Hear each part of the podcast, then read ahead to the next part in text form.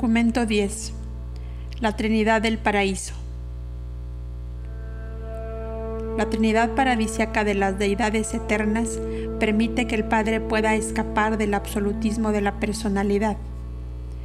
La Trinidad asocia perfectamente la expresión ilimitada de la infinita voluntad personal de Dios con la absolutez de la deidad, el Hijo Eterno y los diversos hijos de origen divino juntamente con el actor conjunto y sus hijos universales, eficazmente liberan al Padre de las limitaciones, por otra parte, inherentes en primacía, perfección, inmutabilidad, eternidad, universalidad, absolutez e infinidad. La Trinidad del Paraíso permite efectivamente la plena expresión y la revelación perfecta de la naturaleza eterna de la deidad los hijos estacionarios de la Trinidad ofrecen de la misma manera una plena y perfecta revelación de la justicia divina.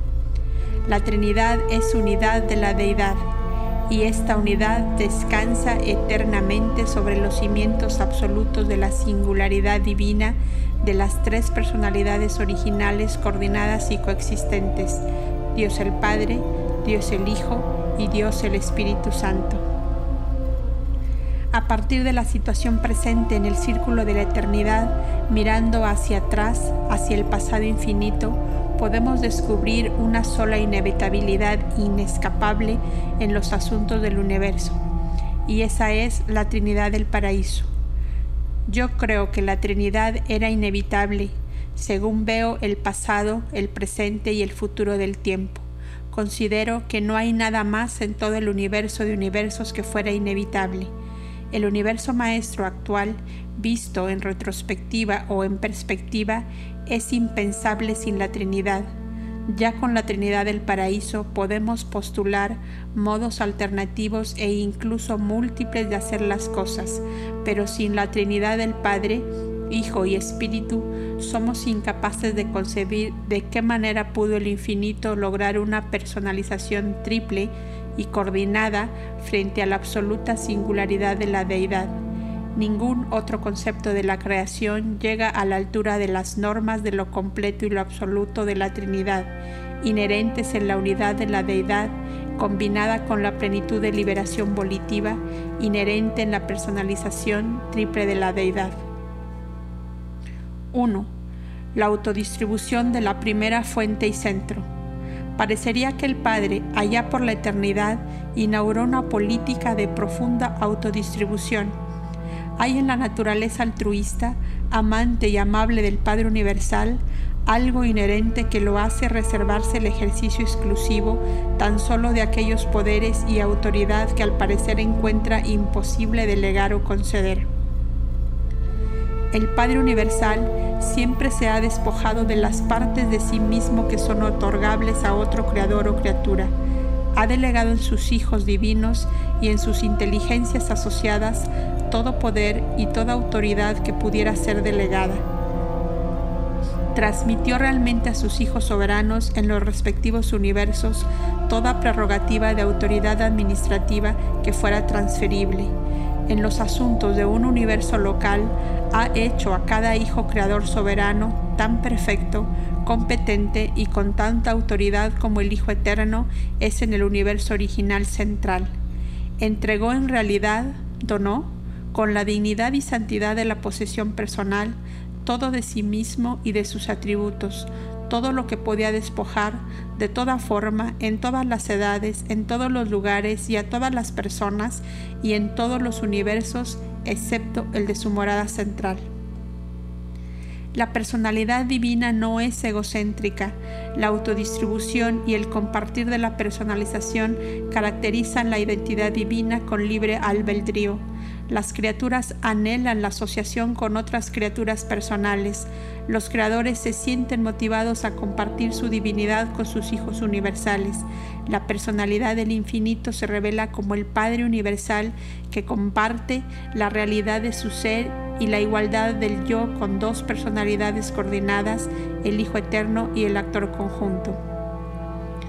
Para conocer a la personalidad y los atributos divinos del Padre, dependeremos para siempre de las revelaciones del Hijo Eterno, porque cuando se efectuó el acto conjunto de la creación, cuando la tercera persona de la deidad surgió a la existencia de la personalidad y cumplió con los conceptos combinados de sus padres divinos, el Padre dejó de existir como la personalidad no cualificada con la aparición del actor conjunto y la materialización del núcleo central de la creación, tuvieron lugar ciertos cambios eternos.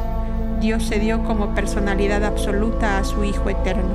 Así otorga el Padre la personalidad de infinidad a su Hijo unigénito, mientras que ambos otorgan la personalidad conjunta de su unión eterna al Espíritu infinito.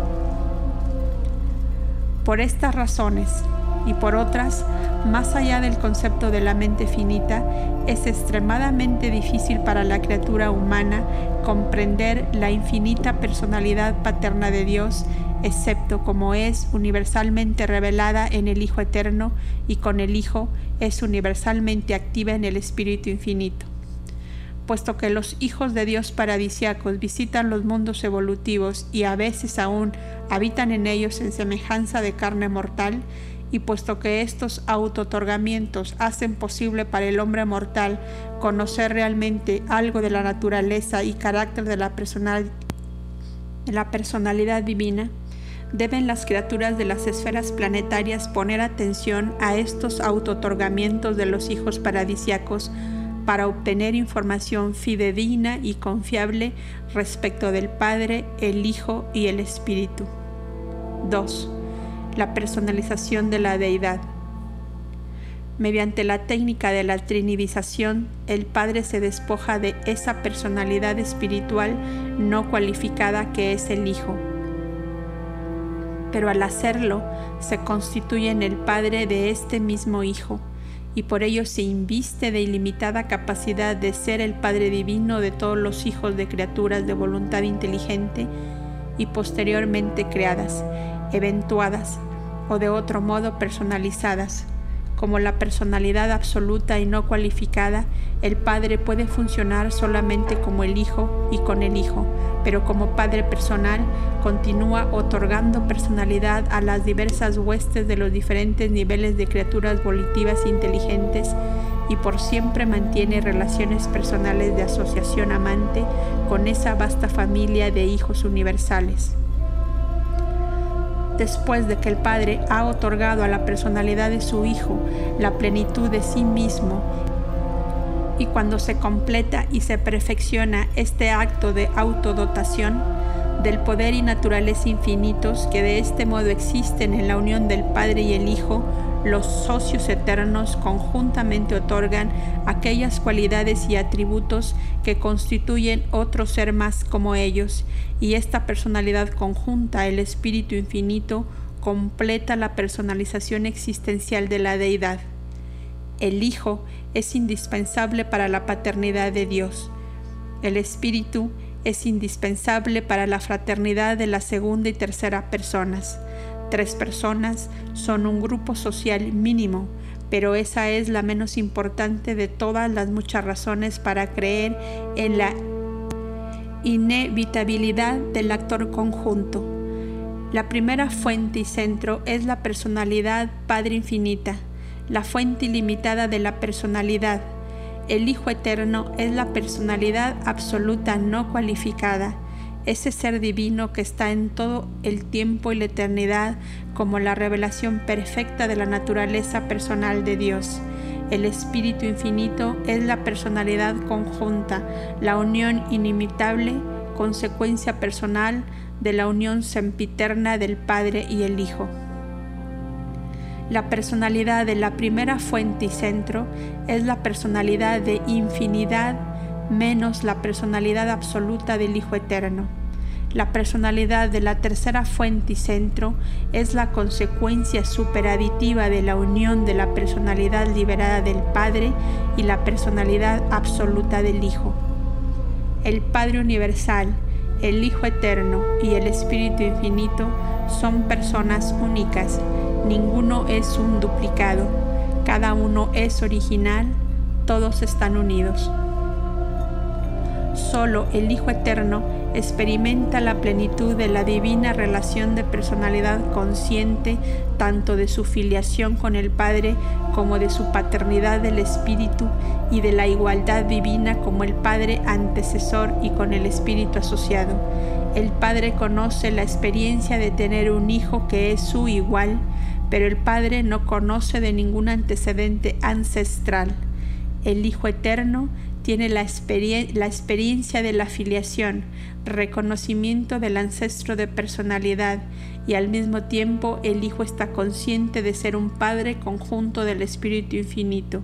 El Espíritu Infinito está consciente del doble ancestro de su personalidad, pero no es progenitor de una personalidad coordinada de la deidad. Con el Espíritu, se completa el ciclo existencial de la personalización de la deidad. Las personalidades primarias de la tercera fuente y centro son experienciales y son siete en número. Yo tengo origen en la Trinidad del Paraíso. Conozco la Trinidad como deidad unificada.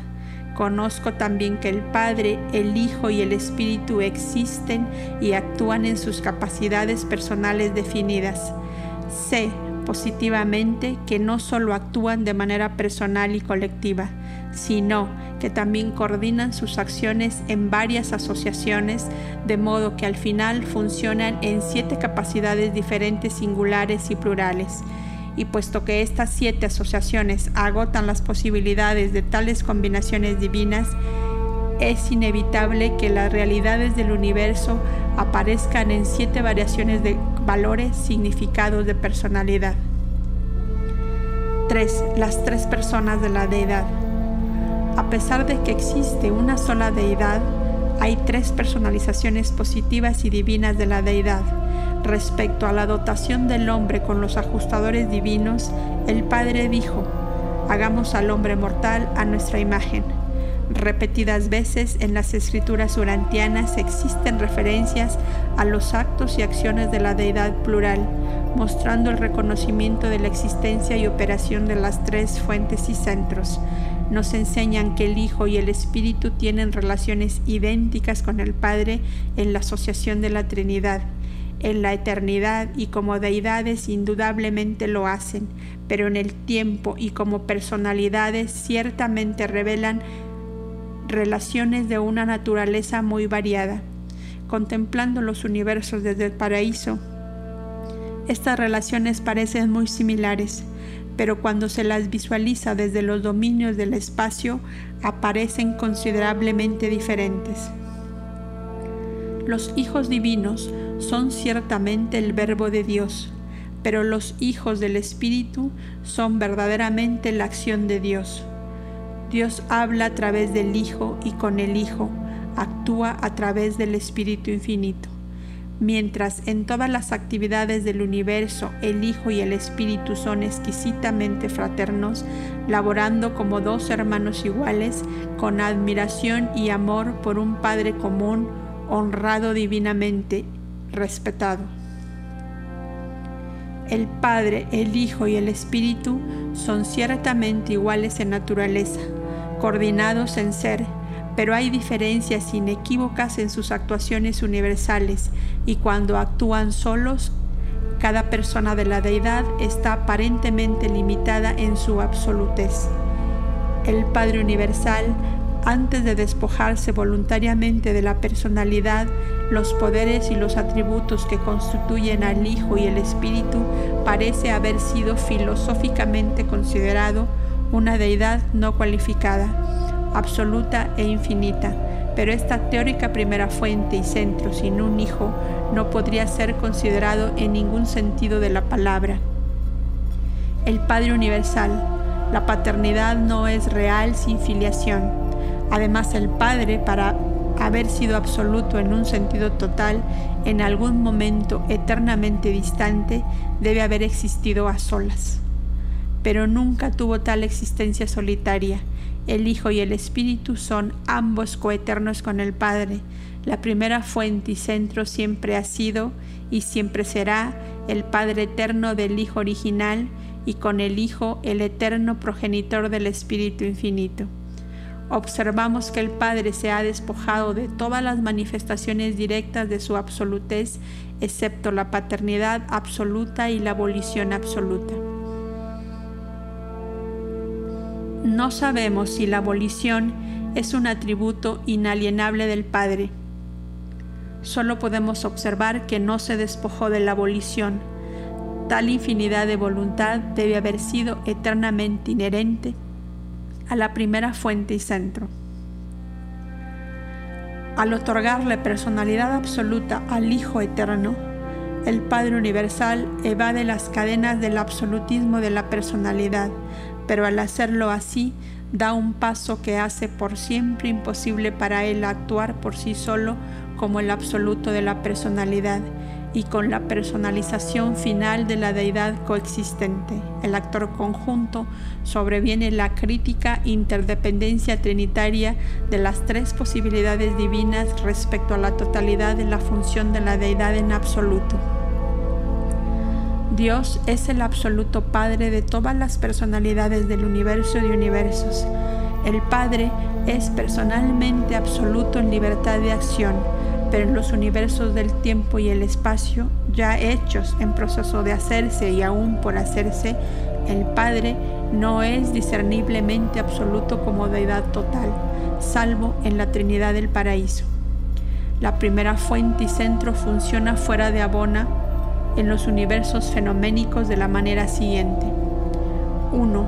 Como creador, a través de los hijos creadores, sus nietos. 2 como controlador a través del centro de gravedad del paraíso. 3. Como espíritu a través del Hijo Eterno. 4. Como mente a través del Creador conjunto. 5. Como Padre mantiene contacto paterno con todas las criaturas a través del circuito de personalidad. Como persona actúa directamente en toda la creación por medio de sus fragmentos exclusivos en el hombre mortal por los ajustadores del pensamiento. 7. Como deidad total, funciona tan solo en la Trinidad del paraíso. Todas estas renuncias y delegaciones de jurisdicción del Padre Universal son completamente voluntarias y autoimpuestas. El Padre Todopoderoso asume intencionalmente estas limitaciones de la autoridad universal. El Hijo Eterno parece funcionar como uno con el Padre en todos los aspectos espirituales, excepto en los otorgamientos de los fragmentos de Dios y en otras actividades prepersonales. Tampoco está el Hijo estrechamente identificado con las actividades intelectuales de las criaturas materiales ni con las actividades energiales de los universos materiales. Como absoluto, el Hijo funciona como persona solamente en el dominio del universo espiritual. El Espíritu Infinito es asombrosamente universal e increíblemente versátil en todas sus operaciones. Actúa en las esferas de la mente, la materia y el espíritu el actor conjunto representa la asociación padre-hijo, pero funciona también como él mismo. No está directamente relacionado con la gravedad física, la gravedad espiritual o el circuito de personalidad, pero participa más o menos en todas las otras actividades del universo. Aunque aparentemente depende de tres controles existenciales y absolutos de la gravedad, el espíritu parece ejercer tres supercontroles. Esta triple dotación la emplea de muchas maneras para trascender y aparentemente para neutralizar las manifestaciones de fuerzas y energías primarias hasta las fronteras superúltimas de la absolutez. En ciertas situaciones, estos supercontroles trascienden absolutamente hasta las manifestaciones primarias de la realidad cósmica. 4. La unión trinitaria de la deidad. De todas las asociaciones absolutas, la Trinidad del Paraíso, la primera triunidad, es única como asociación exclusiva de deidad personal. Dios funciona como Dios solo en relación a Dios y a los que pueden conocer a Dios, pero como deidad absoluta solo en la Trinidad del Paraíso y en relación con la totalidad del universo.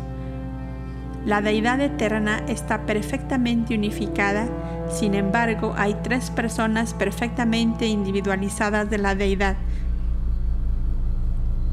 La Trinidad del Paraíso hace posible la expresión simultánea de toda la diversidad de rasgos del carácter y poder infinitos de la primera fuente y centro y sus eternos coordinados y de toda la unidad divina de las funciones universales de la deidad indivisa. La Trinidad es una asociación de personas infinitas que funcionan en una capacidad no personal, pero no en contravención de la personalidad. La ilustración es burda, pero un padre un hijo y un nieto podrían formar una entidad corporativa que sería no personal y sin embargo estaría sujeta a sus voluntades personales. La Trinidad del Paraíso es real, existe como la unión en la deidad del Padre, el Hijo y el Espíritu.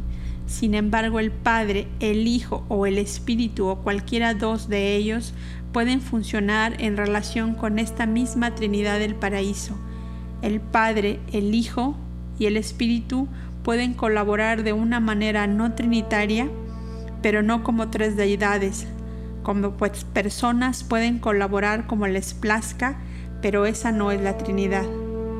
Recordad siempre que lo que hace el Espíritu Infinito es función del actor conjunto, tanto como el Padre como el Hijo están funcionando en Él y a través de Él y como Él, pero sería inútil intentar dilucidar el misterio de la Trinidad, tres como uno y en uno, y uno como dos y actuando para dos. La Trinidad está tan relacionada con los asuntos del universo total que debe ser tomada en cuenta en nuestros intentos de explicar la totalidad de cualquier evento cósmico o relación de personalidad aislados la Trinidad funciona en todos los niveles del cosmos y el hombre mortal está limitado al nivel de lo finito. Por consiguiente, el hombre debe contentarse con un concepto finito de la Trinidad como Trinidad. Como mortal en la carne, debes contemplar la Trinidad de acuerdo con tu esclarecimiento individual y en armonía con las reacciones de tu mente y de tu alma. Puedes saber muy poco del carácter absoluto de la Trinidad, pero según asciendas hacia el paraíso, te asombrarás muchas veces de las revelaciones sucesivas y de los descubrimientos inesperados de la supremacía y ultimidad, sino de la absolutez de la Trinidad. 5.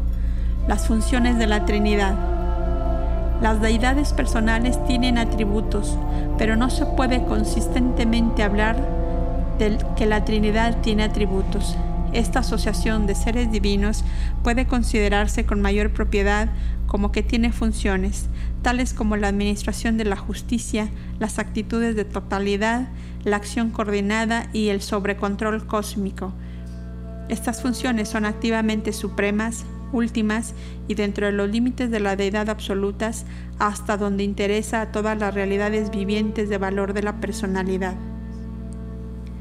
Las funciones de la Trinidad del Paraíso no son simplemente la suma de la aparente dote de divinidad del Padre, más aquellos atributos especializados que son únicos en la existencia personalidad del Hijo y el Espíritu.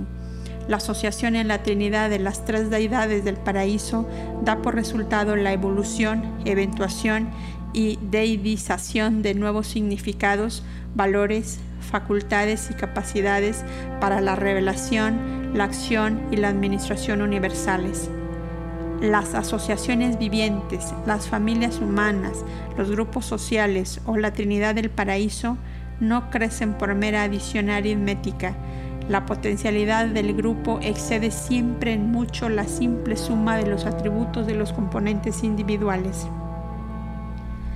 La Trinidad mantiene una actitud única como Trinidad hacia todo el universo del pasado, presente y futuro, y se pueden considerar de la mejor manera las funciones de la Trinidad en relación con las actitudes de la Trinidad hacia el universo.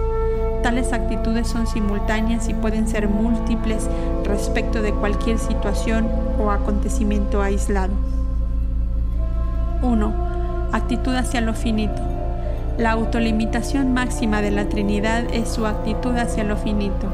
La Trinidad no es persona, ni es el Ser Supremo una personalización exclusiva de la Trinidad, pero el Supremo es lo que más se acerca a la focalización del poder y personalidad de la Trinidad comprensible por criaturas finitas.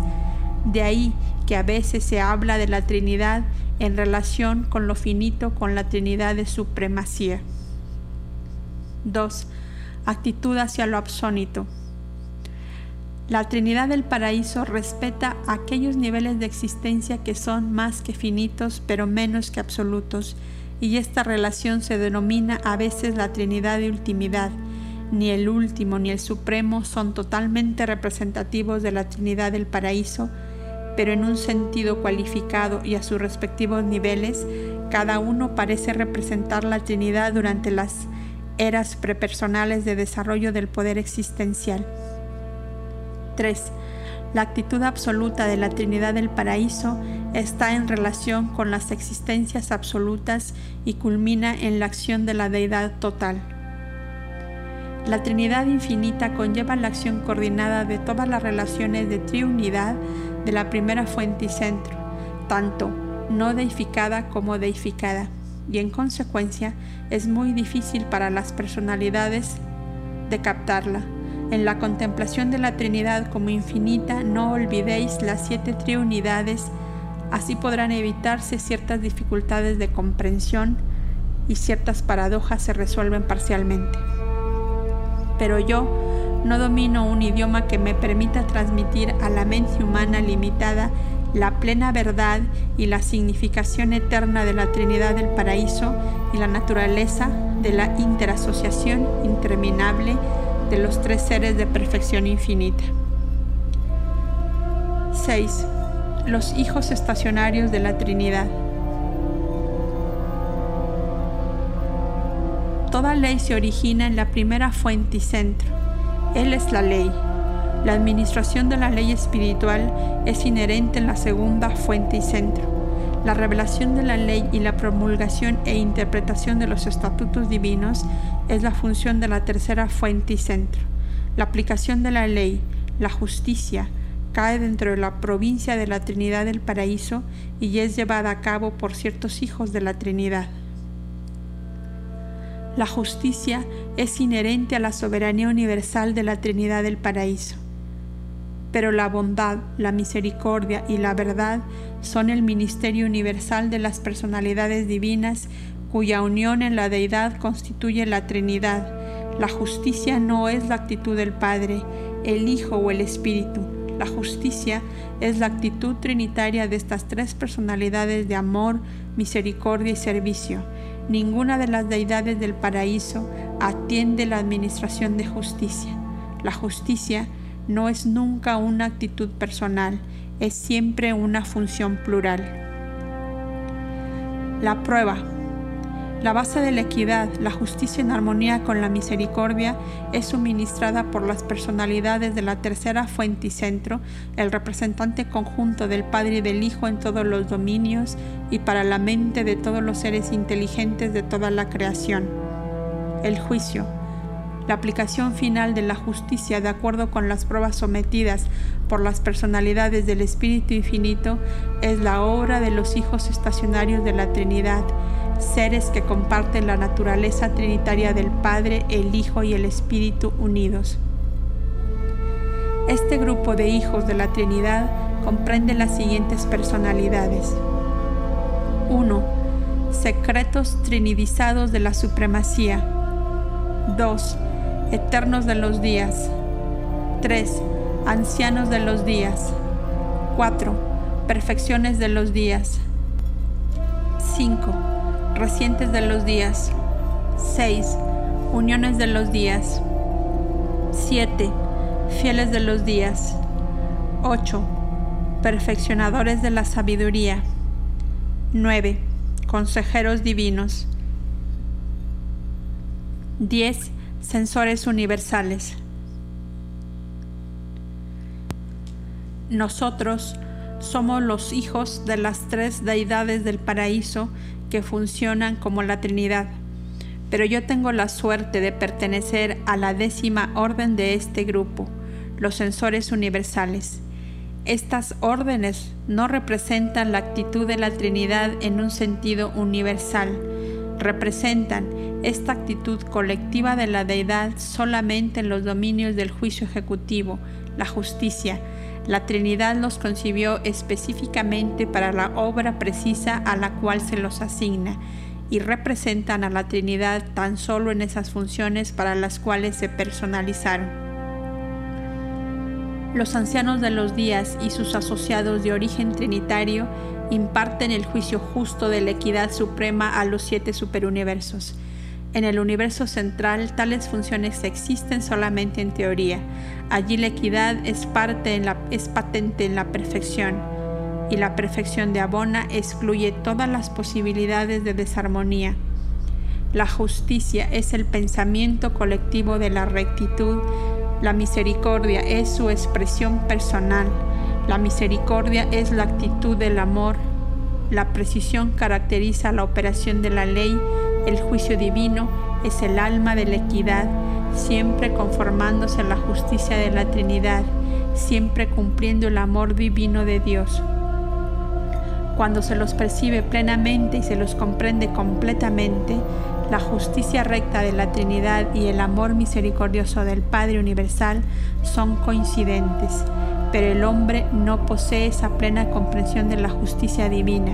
Así pues, en la Trinidad tal como el hombre la visualizaría, las personalidades del Padre, el Hijo y el Espíritu se ajustan al ministerio coordinado del amor y la ley en los universos experienciales del tiempo. 7. El supercontrol de la supremacía. La primera, segunda y tercera persona de la deidad son iguales entre sí y son una. El Señor nuestro Dios es un solo Dios, hay perfección de propósito y unidad de ejecución en la Trinidad divina de deidades eternas. El Padre, el Hijo y el actor conjunto son en verdad y en divinidad uno. En verdad se ha escrito, yo soy el primero y yo soy el último, y fuera de mí no hay ningún Dios. Según aparecen las cosas a los mortales en el nivel finito, la Trinidad del Paraíso, al igual que el Ser Supremo, se ocupa solamente del total, planeta total, universo total, superuniverso total, gran universo total. Esta actitud de totalidad existe porque la Trinidad es el total de la deidad y también por muchas otras razones. El Ser Supremo es algo menos y algo distinto de la Trinidad que funciona en los universos finitos. Pero dentro de ciertos límites y durante la era presente de poder y personalización incompletos, esta deidad evolutiva parece reflejar la actitud de la Trinidad de supremacía. El Padre, el Hijo y el Espíritu no funcionan personalmente con el Ser Supremo, pero durante la presente era universal colaboran con Él en calidad de Trinidad. Entendemos que tienen una relación similar con el último. A menudo conjeturamos sobre cuál será la relación personal entre las deidades del paraíso y Dios el Supremo cuando haya finalmente evolucionado, pero realmente no lo sabemos encontramos que el supercontrol de la supremacía no es totalmente previsible.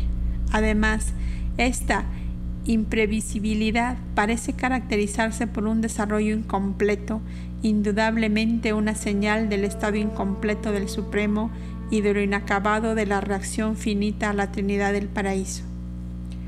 La mente mortal puede pensar inmediatamente en mil y una cosas, catástrofes físicas, accidentes espantosos, desastres horribles, enfermedades dolorosas y calamidades mundiales y preguntarse si tales visitaciones están correlacionadas con las maniobras desconocidas de este probable funcionamiento del Ser Supremo.